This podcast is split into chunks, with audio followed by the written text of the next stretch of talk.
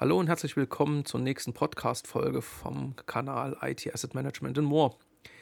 Wir stehen kurz vor dem Wochenende, an dem die SAMS beginnt und da freue ich mich wirklich sehr drauf. Kann ich tatsächlich endlich wieder äh, mein Netzwerk treffen ähm, und das auch wirklich ähm, im direkten Kontakt. Äh, hoffen wir alle, dass wir gesund bleiben und dass das nicht zum Superspreader-Event wird. Ähm, aber lassen wir mal Corona ähm, außen vor ich freue mich tatsächlich drauf, dass wir endlich wieder eine Veranstaltung haben, ähm, wo tatsächlich dann auch der direkte Kontakt ähm, ja, zu Ansprechpartnern von, von Kunden und auch ähm, anderen Dienstleistern möglich ist. Also da, ähm, da freue ich mich wirklich sehr drauf. Naja, nichtsdestotrotz, ich gucke natürlich auch immer so ein bisschen, in welche Richtung bewegt sich, äh, ich sage jetzt mal, die Veranstaltung von ihrer Schwerpunktsetzung. Ja, und ich habe tatsächlich auch das Glück, selber einen Vortrag zu halten, und man versucht sich natürlich auch so ein bisschen immer einzuordnen, was, was machen andere jetzt. Und, ähm, und dann musste ich doch leider wieder feststellen, auch das, was am Ende als Kritik sehr oft geäußert wird, dass die SAMS sich selber thematisch nicht so wirklich weiterentwickelt. Äh, wenn man mal durch die Agenda geht, fällt einem auf, dass sehr oft der Begriff Lizenz fällt. Ne? Und natürlich immer mit irgendeiner äh, Ergänzung, ja? also von Lizenzmanagement, Lizenzoptimierung, Lizenzaudit, Lizenzverrechnung. Ja, dann äh, stelle ich mir natürlich die Frage, ist dann das, was die SAMS eigentlich ausmacht, wirklich Lizenz und jetzt mal wirklich nur mit dem Begriff Management versehen? Das wäre ja schon sehr kurz gefasst, aber leider ist es tatsächlich auch meine Wahrnehmung, dass doch viele am Ende Software Asset Management immer reduzieren auf Lizenzmanagement. Und das ist aber nicht wirklich das, was dieser, was dieser Ansatz erreichen will. Ne? Also dieser Software Asset Management Ansatz. Da geht es wirklich um Prozesse, Kontrollen, Rollen, Verantwortlichkeiten, um eben den gesamten Lebenszyklus eines Software Assets zu koordinieren, zu planen, ne, die, ähm, die einzelnen Themen natürlich umzusetzen und dann am Ende auch die Ergebnisse nachzuhalten. Ne? Und das immer mit dem Ziel, möglichst geringe Kosten, geringe Risiken, na, größtmöglicher Nutzen. Soweit, so gut. Aber ähm, nochmal, hier kommt ständig der Begriff Lizenz. Und das ist, glaube ich, auch wirklich immer noch so eine, so eine, na, wie könnte man sagen, eine Fehlbewertung dessen, was, was man mit diesem Ansatz auch erreichen möchte mit Software Asset Management. Und müssen ja fast schon weiterfassen. Also eigentlich ähm, sollte man heute, man kann immer noch von Software Asset Management sprechen der größere Kontext wäre ja IT-Asset Management. Und selbst die ISO-Norm wurde äh, vor einigen Jahren, 2017, mit dem, ähm, mit dem letzten Release natürlich auch so geändert, dass ähm, das Thema Software Asset Management ähm, in gewisser Weise ersetzt wurde durch IT-Asset Management. Und das beinhaltet dann eben nicht nur Software, sondern unter anderem eben auch Hardware. Ähm, das ist übrigens ein Thema, was so gut wie gar nicht auf der, auf der SAMS besprochen wird. Gut, jetzt könnte man sagen, klar, der Titel der Veranstaltung sagt, es geht um Software. Okay, aber eigentlich geht es gar nicht um Software Asset Management, wenn man mal so hart formuliert, sondern im Schwerpunkt eben um Lizenzmanagement. Und das tatsächlich ist eben eine, eine für mich schon fast sträfliche Reduzierung dieses Themas. Also Lizenzmanagement, wenn man da mal auf die wesentlichen äh, Teilprozesse schauen würde im Lizenzmanagement, da geht es natürlich um Lizenzbedarfsbestimmung, Lizenzbeschaffung, ähm, Lizenzqualifizierung, Lizenzvermessung ähm, und sicherlich auch ähm, ja, hinten raus ähm, irgendwann auch einer Lizenzstilllegung beispielsweise oder einer äh, Lizenzkündigung. Ne? Aber Lizenz ist ja, wenn man so will, erstmal nur ein, ein Nutzungsrecht, ja, ähm, was sich aus, ähm, aus einem Vertrag heraus ableitet. Wenn ich mich jetzt rein auf Lizenzen fokussiere, wäre das Thema Verträge gegebenenfalls schon außen vor. Ähm, und im Falle eines Falles natürlich alle vorgelagerten Prozesse, wenn es dann um eigentlich die Bedarfsbestimmung geht, ähm, dann, was weiß ich, äh, mögliche Change-Prozesse oder andere Änderungen, die eben keinen direkten Lizenzbezug, sondern eher den, ich muss ja fast schon sagen, den technischen Bezug zur Software haben, wäre man im Lizenzmanagement eigentlich schon raus. Ne? Und eine äh, weitere Reduzierung wäre ja nur, man schaut auf das Thema Compliance. Also das heißt, ähm, ich prüfe eigentlich nur regelmäßig, ob eben für alle äh, genutzten ähm, Softwareprodukte dann ausreichend Lizenzen vorhanden sind. Ne? Also so eine Art Kontrollprozess. Also das glaube ich alleine von der Begriffseinordnung, ähm, weiß nicht, ob sich die SAMS damit immer so einen Gefallen tut, dann eben den Fokus so stark auf das Thema Lizenzen zu legen. Im Übrigen sieht man es natürlich auch bei den, ähm, bei den Unternehmen selber. Ne? Also wenn man mal schaut, sagen wir, welche Rolle hat dann jemand, dann ist sie oder er eben Lizenzmanagerin oder Lizenzmanager, wo ich dann natürlich immer die, die nennen wir es mal, ähm, klärende Frage stelle, ähm, heißt das, dass also wirklich nur auf Lizenzen geschaut wird und nicht auf Software? Ja? Oder eben auch nicht nur auf Hardware? Ähm, und dann merkt man schon, naja, eigentlich machen wir damit ja alles. Dummerweise, durch, alleine durch diese Begrenzung, ähm, ist natürlich auch die Wahrnehmung des Managements dann gegebenenfalls nicht die, die man braucht, um ausreichend, ja, ich sage es mal, ausreichend ähm, Unterstützung seitens des Managements zu erhalten, wenn es nämlich um einige Daten geht, die man braucht, um wirklich den gesamten Lebenszyklus eines IT-Assets äh, sich anzuschauen und auch in alle Prozesse entsprechend eingebunden zu sein. Ne? Dann heißt es halt immer nur, du kümmerst dich um Lizenzen. Und dann, dann hört es letztendlich auf. Ne? Und dann ähm, wird man auf diesen Bereich reduziert. Und da muss ich sagen, geht einem Unternehmen eigentlich doch relativ, wenn nicht sogar das meiste verloren, was aus diesem Ansatz von IT-Asset Management und Software-Asset Management an wirklichen Verbesserungen möglich wäre. Das ist eigentlich das, was mich eben stört. Ne? Also ich sehe äh, eigentlich kaum proaktive Ansätze. Äh, man könnte jetzt ja sagen, okay, also man sieht auch hier und da einen Vortrag zum Thema, nennen wir es mal so im groben äh, FinOps, ja, also letztendlich eben um ähm, auch einen Ansatz zur äh, etwas dynamischeren ähm, Kontrolle der Nutzung von Cloud-Services und der regelmäßigen oder kontinuierlichen Anpassung äh, der ähm, Subskription dann an die tatsächlichen Bedarfe.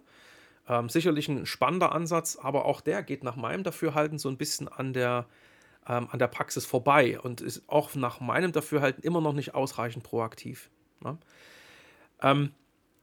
Also, wie gesagt, ein, ein ähm, Prozess äh, im IT-Asset Management, ein Prozess wirklich, der alle, oder ich sag mal, ja, ähm, ein Ansatz, der über alle Phasen des Lebenszyklus hinweggeht, müsste ja sich schon mal von, von vornherein ähm, um solche Themen auch mit ähm, kümmern, wie zum Beispiel eine Bedarfsplanung, ein Forecast.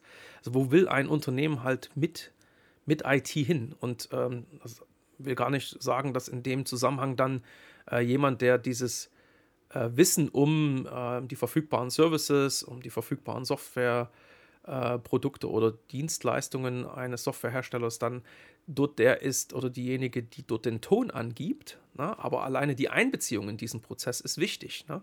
An der Stelle werden ja im Einzelfall schon Entscheidungen getroffen im Sinne von Mengengerüste oder grundsätzliche ja, User-Profile und bis hin natürlich auch äh, konkrete Produkte. Und dann kommt man als nächstes in diesen Schritt rein der Beschaffung. Und auch da müsste eigentlich ähm, diese Kompetenz um diese Themen eben, ne? ähm, Software, Produkte, Serviceleistungen, Preise, Vertragskonstrukte, äh, das muss da in diesen Prozess auch mit rein. Ähm, aber ne, und hinten raus natürlich gibt es noch so die permanenten Änderungen innerhalb der IT und irgendwann kommen natürlich auch IT-Systeme äh, in einen Status, wo man sagt, jetzt wollen wir sie ersetzen und ähm, dann ist man so End of Life und dann geht es wirklich um eben eine, einen Rückbau, eine Deinstallation etc. Ne? Das ist aber sozusagen dieser gesamte Lebenszyklus. Schaut man eben nochmal auf das, was eben aktuell diskutiert wird auf der SAMS, sieht man tatsächlich, es geht eigentlich mehr immer noch um das reaktive Monitoren der Nutzung von Software. Und natürlich gibt es dann logischerweise auch Vorträge von Toolherstellern, die ja fast nicht anders können, als genau auf diesen Aspekt zu schauen, na, ne, mit ihren Lösungen. Na. Ne. Die vermessen am Ende, welche Software installiert ist, auf welche Hardware, ah, Hardware, apropos, ne, Hardware Asset Management, und ähm, haben dann Regelwerke, um mit, äh, mit diesen Regelwerken die Angaben zu den hinterlegten Lizenzen mit den Nutzungen abzugleichen.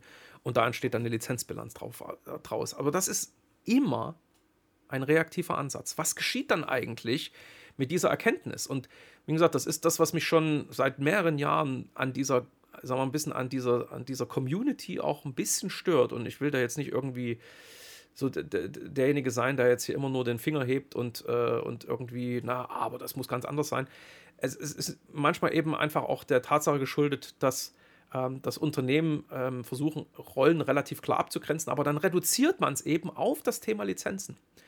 Und dann wird es immer ein reaktiver, also ein nachgelagerter Kontrollansatz. Also die Probleme sind alle schon passiert. Ne? Ja, mein Gott, man hat Software installiert ohne eine Freigabe. Man hat am Ende ein Softwareprodukt gekauft, was eigentlich nicht wirklich auf den Bedarf passt. Und dann guckt ein Lizenzmanager da drauf oder eine Lizenzmanagerin und äh, glänzt dann mit der Erkenntnis, da ist jetzt eine Lücke oder hier sind Produkte, die nutzen wir nicht. Und was macht man dann damit? Äh, man geht eben mit dieser Erkenntnis zum Management oder meinetwegen eben dann zu den vor- und nachgelagerten äh, Prozessen und den Ansprechpartnern für diese Prozesse und sagt dann, naja, müssten wir jetzt ja meinetwegen irgendwie mal dafür sorgen, dass entweder fehlende Lizenzen nachgekauft werden oder ähm, für nicht genutzte Produkte dafür gesorgt wird, dass man bei der nächsten Verhandlung doch diese Produkte abkündigt. Aber nochmal, wo ist jetzt hier die proaktive Steuerung? Also ich versuche das mal an so einem Beispiel aufzumachen. Geht ein Unternehmen heute ähm, den Weg ähm, in Richtung der Nutzung eines Cloud-Services, hat sich ja vorher das Business überlegt, welche Anforderungen gibt es in einem Prozess, ähm, wo die Verwendung einer, einer Software-as-a-Service-Lösung Sinn ergibt. Ja, machen wir mal so ein Beispiel. Ähm, es interessiert sich eben ein Unternehmen für ähm, eine Supplier Relationship Management Lösung und das könnte jetzt Ariba sein. Also es gibt schon einen Prozess, der ähm, sich darum kümmert, nämlich äh, ne, wie arbeiten wir mit Lieferanten zusammen. Ne? Äh, wie treten wir mit denen in Kontakt, wie bestellen wir bei denen, wie rechnen die uns gegenüber ab, etc. Ne? So und ähm, der Prozess existiert und jetzt merkt man, das ist jetzt vielleicht nicht ganz so effizient. Ne? Also man hat nie eine Übersicht über alle Lieferanten, kauft halt jede Einheit selber irgendwo ein und dann hat man irgendwo so einen Wildwuchs, keine Ahnung, über tausend verschiedene Beratungshäuser, die einen irgendwo in, in kleinsten Themenfeldern irgendwie äh, unterstützen und so weiter. Und natürlich geht auf, dem, auf dem Weg irgendwie auch ein bisschen was verloren. Ne? Also man hat vielleicht eben dann auch tatsächlich Kostennachteile, weil man eben nicht bei so etwas wie einem strategischen Lieferanten einkauft. Ne? Also, äh, aber das ist eine Erkenntnis, die hat das, das, äh, so sagen wir, das Unternehmen für sich jetzt gewonnen oder dieser Fachbereich und überlegt jetzt, wie kann man das lösen. Und aus dieser, ähm, aus dieser Überlegung heraus wird es sowas dann beispielsweise an, an die Architektur adressiert ähm, oder äh, ich sag mal, über einen Demand-Management-Prozess ähm, einer Gruppe von Experten innerhalb der Organisation zugeleitet, die dann teilweise auch durch externe Unterstützung überlegen, was wäre jetzt ein guter Technolo technologischer Fit für diese Anforderungen. Ne? Da werden zum Teil dann Fachkonzepte geschrieben und da steht dann eben ungefähr drin, was man auch funktional da irgendwie erwartet. Vielleicht gibt es ja auch schon bestehende Umsysteme, in die das Ganze dann einzubetten ist. Also all diese Parameter laufen dann zusammen und werden dann eben von einem Architekten zum Beispiel oder einer anderen Rolle, einem Demand Manager zusammengeführt und äh, der sucht dann im, ja, im Markt nach einer möglichst passgenauen Lösung. Mit diesem, äh, mit diesem Set von, von, von Optionen, da nimmt man jetzt nicht nur ein, sondern vielleicht auch zwei oder drei, geht man dann zum Einkauf und sagt, bitte jetzt äh, verhandle das mal. Ne?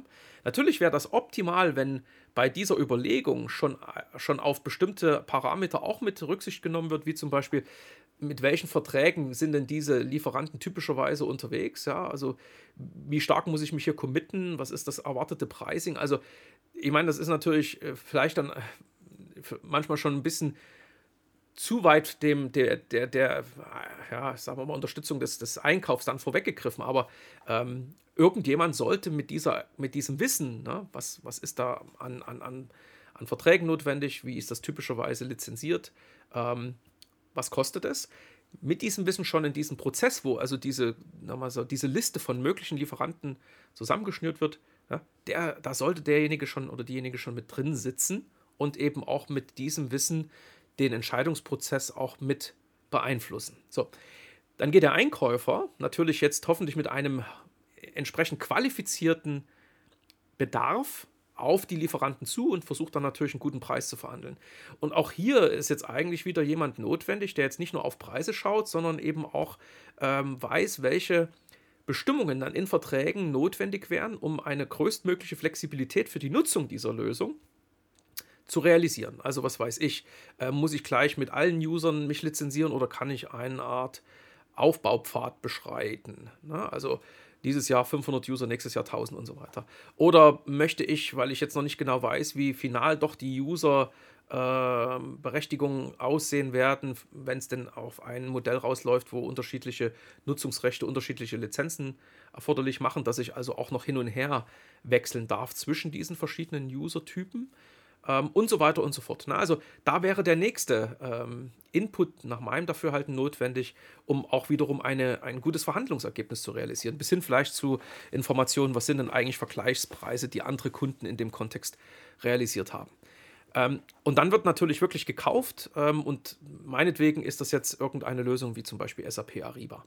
Dann wird natürlich diese Lösung auch genutzt und ähm, jetzt kommt natürlich auch, wenn man so will, diese, diese Prüfung, ob das, was man erworben hat, dann auch in der geplanten Intensität genutzt wird. Und alleine schon an dem, an dem Begriff geplante Intensität ähm, möchte ich mal das, das ganz klar aufzeigen. Es ist in der Regel eben so, dass äh, Lizenzmanager nicht unbedingt wissen, wie eigentlich die Rollout-Pläne aussahen. Ne? Und dann vielleicht auch zu falschen Rückschlüssen kommen, wenn man schaut, was weiß ich, wir haben 1000 Lizenzen, wir haben nur 500 Nutzungen, wir haben 500 zu viel. Muss abgestoßen werden. Und im Hintergrund gibt es eigentlich einen entsprechenden Ramp-up-Plan, ne? wo diese 1000 User in, im zweiten Jahr erreicht werden, man aber schon von Anfang an 1000 User eingekauft hat, weil es einfach auch kommerziell günstiger gewesen ist. Und ohne dass da jetzt eben diese Kommunikation sichergestellt ist zwischen den verschiedenen Beteiligten, kommt man zu falschen Rückschlüssen. Ja. Aber da merkt man schon, es ist eben nicht nur dieser Fokus auf ähm, die Frage, äh, was nutzen wir jetzt aktuell und welche Lizenzen stehen dem gegenüber, ähm, weil das ist eben eigentlich dann ein Ergebnis, was für das Unternehmen nur einen ganz begrenzten Aussagewert hat. Ne? So, und wie gesagt, der Prozess geht ja weiter. Also jetzt geht es in der Userzahl nach oben, man kann das entsprechend feststellen. Und an irgendeinem Punkt merkt man jetzt, jetzt kommt es tatsächlich zu dieser Klarstellung der Userrollen und dafür braucht es jetzt eben eine Anpassung. Natürlich wäre das auch eine Erkenntnis, die dann eben von jemandem, der dort regelmäßig auf das System schaut und dann merkt, jetzt geht die ähm, eine Userzahl zurück für den einen Usertyp, die andere geht hoch. Jetzt kommt man langsam an die Grenze des ursprünglich Beschafften. Das wäre dann der Impuls, wo man sagt, ähm, ne, lieber Einkauf oder wer auch immer den Kontakt dann zu dem Lieferanten hält. Hier wäre jetzt eine entsprechende Änderungsanzeige notwendig. Haben wir ja auch so verhandelt. Okay, Haken ran. Ja. Und dann wird natürlich auch irgendwann ähm, seitens des Unternehmens vielleicht ja entschieden, ähm, also Ariba war es jetzt nicht, äh, jetzt gehen wir mit einer Lösung ran, wie zum Beispiel Jagger. Ja, also gibt ganz viele SM-Lösungen da draußen, aber ja, jetzt, jetzt wäre natürlich erstmal die Frage zu klären, was macht man eigentlich ähm, in der Übergangszeit? Weil man hätte ja im Falle eines Falles dann plötzlich zwei Systeme. Solche Systeme lassen sich nicht einfach so einem Shift- und Lift-Verfahren über ein Wochenende mal umstellen. Und auch da sind wieder Abstimmungen notwendig, wo diese, diese Abhängigkeiten, wie wie lange läuft zum Beispiel jetzt noch der Vertrag mit SAP? Ja? Welche Abhängigkeiten bestehen jetzt gleich auch wiederum äh, mit dem Vertrag für Jacker? Wo du diese Kompetenzen dann eben in diesen einzelnen Prozessschritten brauchst, um die vertraglichen Bestimmungen, die Lizenzbestimmungen, die Subskriptionsregeln, den potenziell dahinterliegenden Support. Es kann ja sein, es gibt noch übergeordnete Verträge, die auch diesen Einzelvertrag mit berücksichtigen und wenn der wegfällt, dann, ähm, ne, dann passiert vielleicht irgendwo etwas, was nicht zu erwarten war. Was weiß ich, die Wartung geht hoch ne, an irgendeinem Punkt äh, oder man verliert einen gewissen Status, was weiß ich. Also all diese Dinge äh, sollen eigentlich aufzeigen, das ist ein komplexes System. Aber wenn ich mich natürlich in diesem komplexen System mit dem Thema, wie es auch, ich sage nochmal, auf der SAMS dann ähm, von den Vorträgen her so ein bisschen sich, sich zeigt, immer so auf diesen Silo-Teil Lizen der Lizenzkontrolle reduziere, dann geht mir halt wirklich extrem viel in dem Gesamtprozess äh, vom IT Asset Management oder von diesem Ansatz halt verloren. Ich würde sogar sagen, ähm, das ist jetzt eine kühne Behauptung, dass natürlich nochmal Risikokontrolle ist ein ganz wichtiger Aspekt und den, den will ich auch gar nicht wegdiskutieren. Ähm, aber alleine so im Sinne von Einsparpotenzialen, ein Einsparpotenzial erreiche ich äh, sicherlich auch, wenn ich mal so, so mir längere Entwicklungen anschaue und merke, äh, wir haben immer irgendwie 800 Nutzungen zu 1000 Lizenzen. Das ändert sich auch nicht und es ändert sich auch nicht nach zwei Jahren. Ne? Und wenn ich schon an, an, an der Stelle nicht irgendwann sowieso mal eine klärende Frage gestellt habe, warum wir 1000 Lizenzen haben und nur 800 Nutzungen, irgendwann käme dann die Empfehlung, das entsprechend zu reduzieren, zumindest den Lizenzbestand, ne? oder die Nutzung vielleicht final hochzufahren. Ja, aber ähm, alle anderen Entscheidungen ähm, aus dem Lizenzmanagement heraus äh, sind eigentlich nicht wirklich dann groß, äh, nennen wir es mal, kriegsentscheidend. Ja? Denn dafür bräuchte man ja die Information, was braucht das Business wirklich? Also ist das immer noch eine passende Lösung? Ne? Haben wir überhaupt die User-Profile sauber geschnitten? Ne?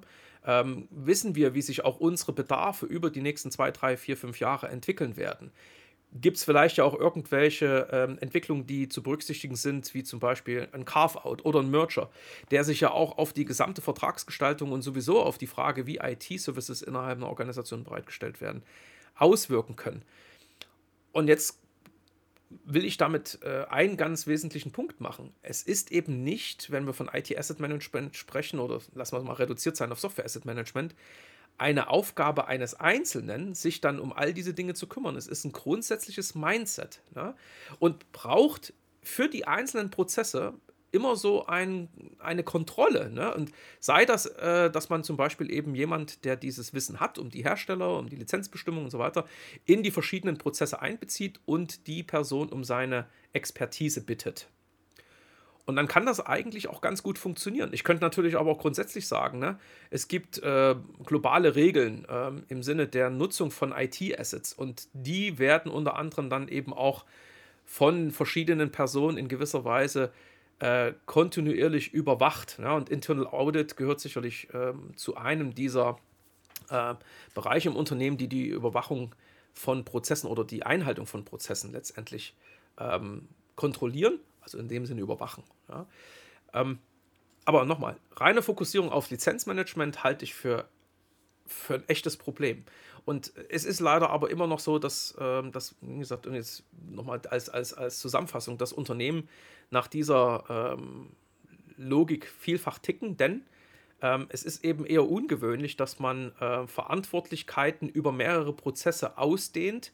Äh, man versucht das eben immer so ein bisschen in diesen Kästchen zu halten. Ne? Ich bin verantwortlich für diesen einen Prozess. Ja, und wenn ich dann jetzt plötzlich sage, ja, ich, ich, ich äh, reklamiere noch eine Verantwortlichkeit in anderen Prozessen und irgendeine Beteiligung, dann merkt man schon, oh, jetzt wird es schwierig. Ne? Also ich habe immer das Gefühl, sobald eigentlich ähm, die, sag mal, die Lösung ist, ähm, Leute sich abstimmen, damit Dinge funktionieren, ähm, ist das ein Aspekt, der in der deutschen Unternehmenskultur, aber auch viel, selbst in anderen Unternehmen, äh, in, sagen wir, in anderen Ländern ist das nicht, nicht viel anders, hört sich irgendwie auf, weil wenn ich mich ja abstimmen muss, das dauert Zeit und ich, mit dem kann ich sowieso nicht oder mit der.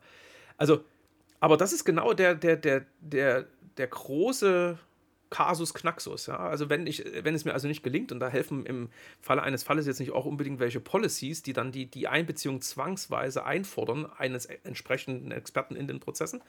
Ich muss wirklich alleine vom Management her dann dafür sorgen, dass die Menschen verstehen, dass diese Abstimmung notwendig ist, dass man in diesen Dingen arbeitsteilig unterwegs ist und ich jetzt als, was weiß ich, Architekt, Einkäufer, ähm, IT-Service Manager nicht alles wissen kann, genauso wenig wie ein Lizenzmanager alles wissen kann. Also, was heißt das? Die müssen zusammenkommen, die müssen sich abstimmen und aus Sicht des IT-Asset Managements muss nur klar sein, der eine oder andere oder die eine oder andere hat eben dann eine bestimmte Rolle in den einzelnen Prozessen.